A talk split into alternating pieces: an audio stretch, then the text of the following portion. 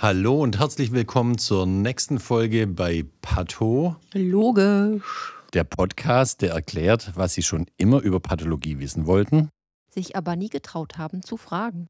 Mein Name ist Sven Perner, ich bin Professor für Pathologie, Lehrstuhlinhaber und Direktor der Pathologie an der Uni Lübeck und am Forschungszentrum Borstel.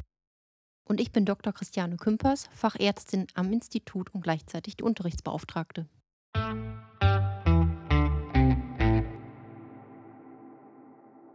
Liebe Zuhörerinnen und liebe Zuhörer, wir haben ja schon in den äh, letzten Folgen erzählt, was wir Pathologen machen.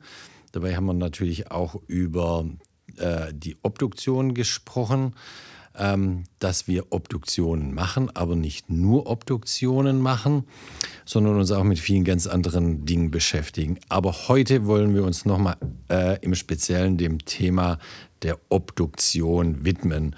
Und dazu als erstes äh, möchte ich äh, erzählen, dass es da für den Begriff Obduktion auch noch andere Begriffe gibt, nämlich den Begriff der Autopsie und den Begriff der Sektion. Das sind alles drei Synonyme, also Obduktion, Autopsie, Sektion, die äh, gleichwertig sind. Also wenn ein Pathologe mal von Autopsie spricht, meint das gleiche wie Obduktion und Sektion. Wir haben auch schon gesagt, dass es bei uns Ärzten zwei Fachrichtungen gibt, die sich mit der Obduktion beschäftigen. Einmal wir Pathologen und einmal die Rechtsmediziner oder manchmal im Volksmund auch Gerichtsmediziner genannt. Die gerichtsmedizinische Obduktion ähm, kommt immer dann zu tragen, wenn es sich um einen nicht natürlichen Tod handelt. Und wann handelt es sich um einen nicht natürlichen Tod? Das ist zum Beispiel ein Unfalltod bei Selbstmord, äh, Mord und andere Gewaltdelikten und auch bei ärztlichen Behandlungsfehlern. Dann tritt der Rechtsmediziner im Auftrag der Staatsanwaltschaft in Aktion. Das ist nicht unser Job, diese Obduktion durchzuführen. Wie gesagt, das ist Aufgabe der Rechtsmediziner. Und Charlotte, erzähl doch du mal unseren Zuhörenden, wann wir Pathologen eine Obduktion durchführen. Mhm. Ja, gerne. Also erstmal von mir auch noch mal ein herzliches Hallo. Wenn wir eine Obduktion in der Pathologie durchführen, nennen wir die klinische Obduktion im Gegensatz zur gerichtlichen Obduktion. Und da sind die Vorgaben tatsächlich äh, ganz anders. Erstmal mit der Frage, wann obduzieren wir überhaupt einen Menschen. Das machen wir nämlich nicht automatisch bei jedem Verstorbenen, sondern da müssen verschiedene Dinge erstmal äh, klargestellt sein und allen voran braucht man tatsächlich eine Einverständniserklärung der Angehörigen. In den seltensten Fällen, das gibt es ganz selten, ist es so, dass der Verstorbene selbst zum Beispiel im Testament mal festgelegt hat, dass er obduziert werden möchte. Aber wie gesagt, das ist sehr selten. Oder während des Klinikaufenthalts auch noch sagt, wenn ich hier versterbe, dürfen Sie mich gerne zum äh, auch obduzieren, um dann rauszukriegen, äh, was, was die Ursache meines Versterbens mhm. und so weiter war. Oder auch natürlich zur Fortbildung von Ärzten und Studenten. Mhm, genau.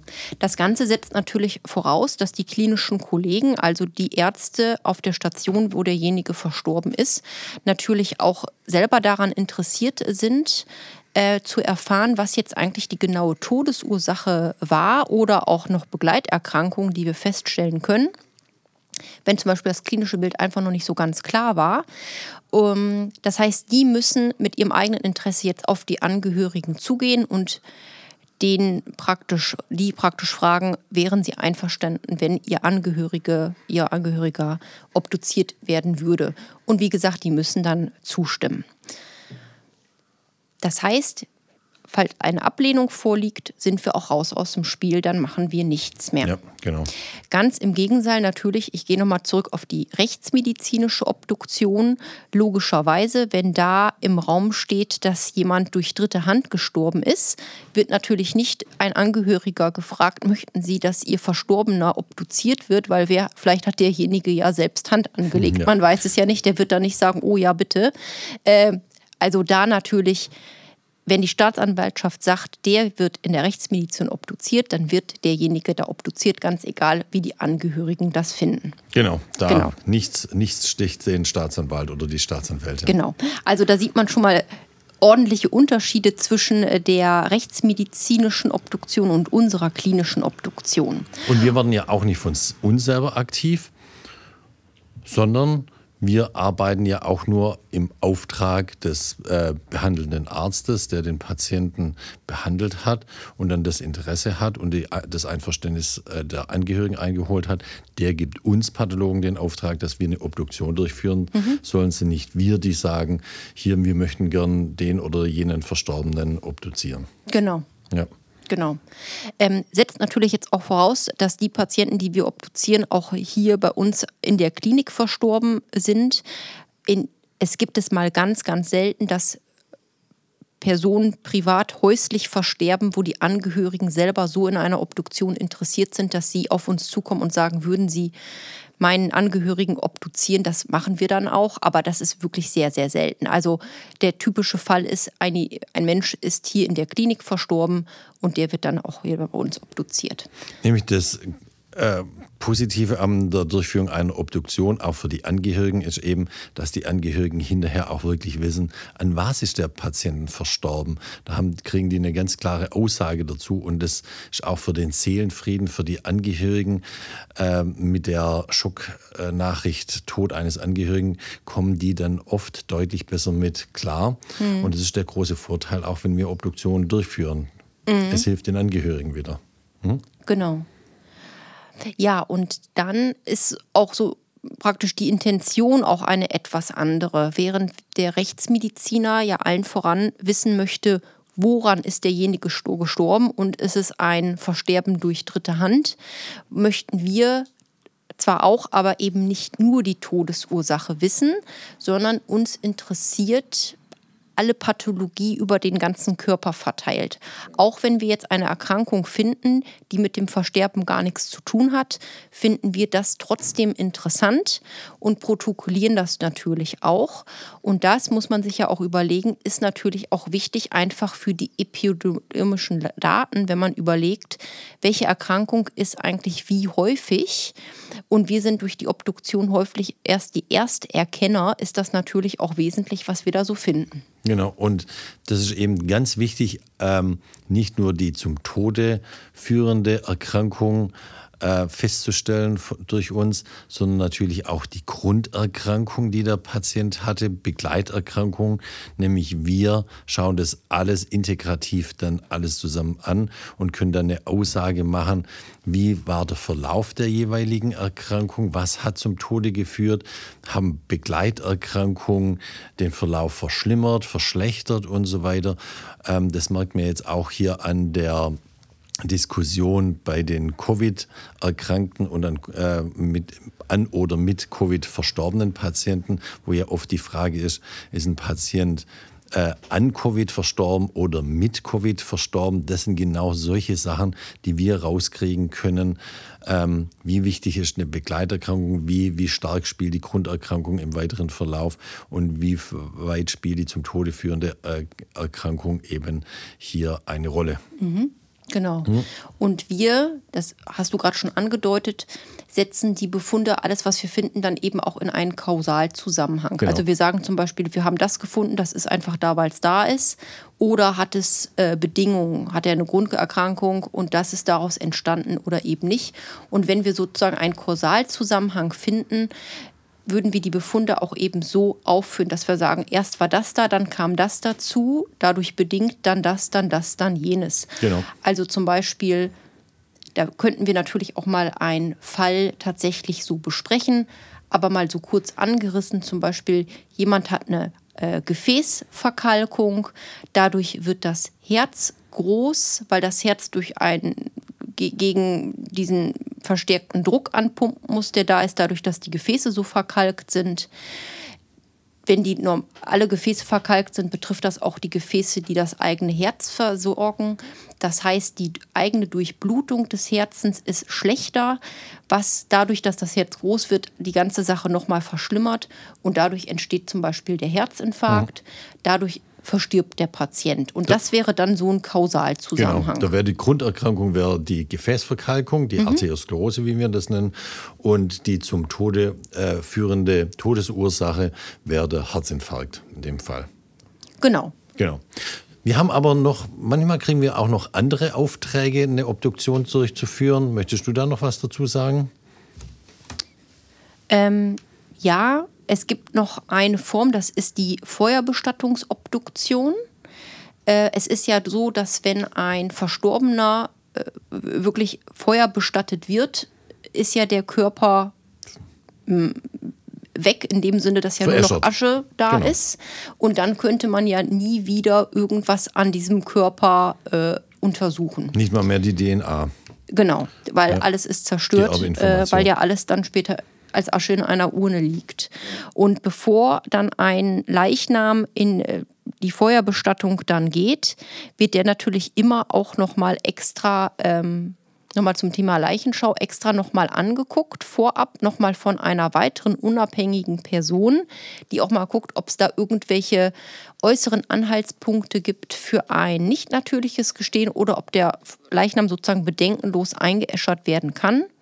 Äh, und es gibt eben auch die Möglichkeit, diesen Patienten dann nochmal zu obduzieren. Genau, das ist der weitere ja. unabhängige Arzt, der dann nochmal eine Leichenschau vor der mhm. Feuerbestattung mhm. durchführt.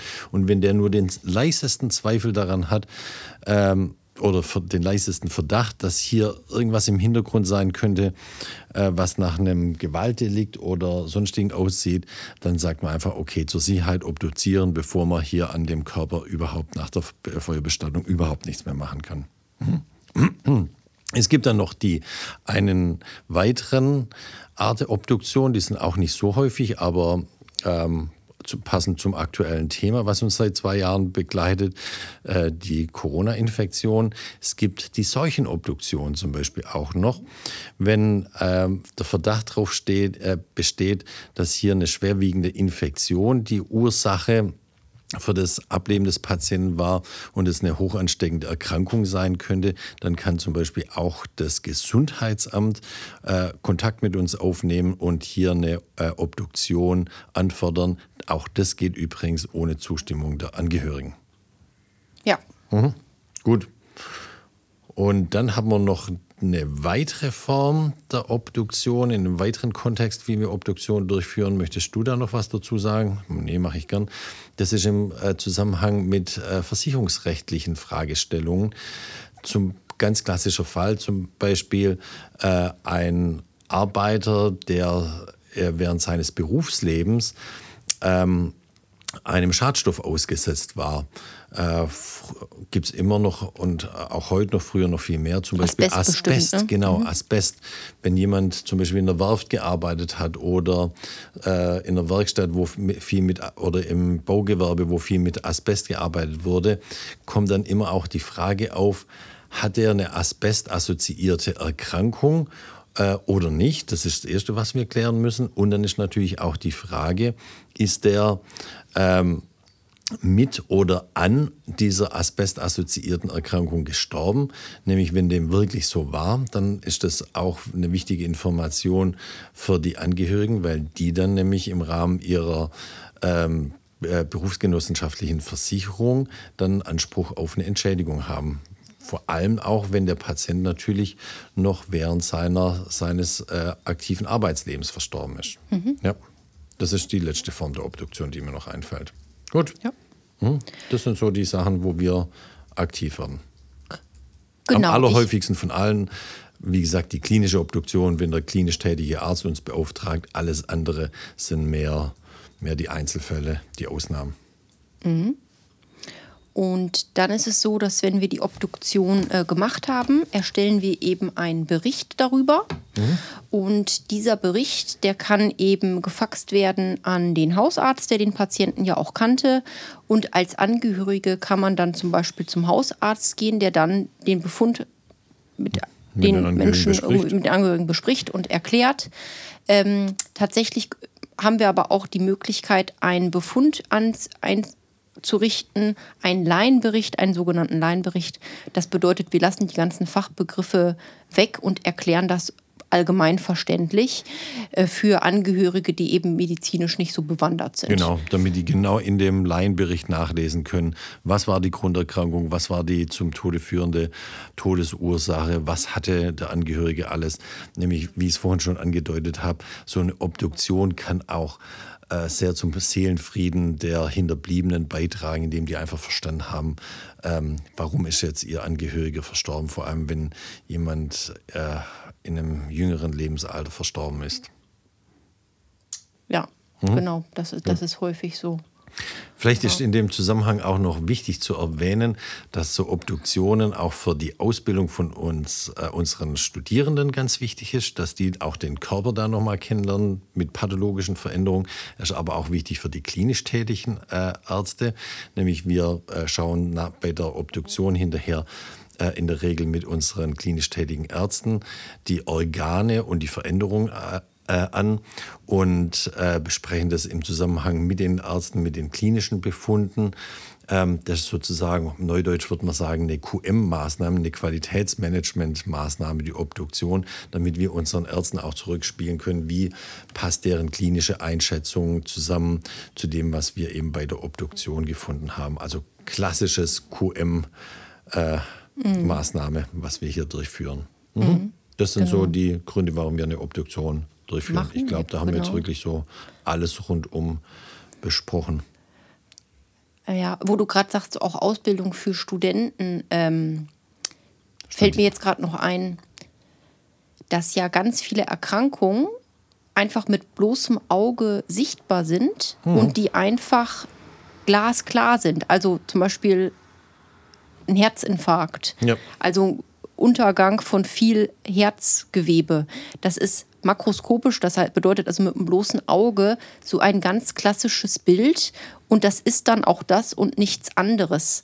Und das ist auch ganz wichtig, einfach auch mal äh, gesehen zu haben, dass man das einfach wirklich wirklich erkennt oder auch zum Beispiel auch mal anfassen kann und äh, anfassen kann, wie fühlt sich jetzt zum Beispiel ein Tumor an und wie fühlt sich daneben das normale Gewebe an. Das ist das auch, was ich im Studentenunterricht immer unseren Studierenden erzähle.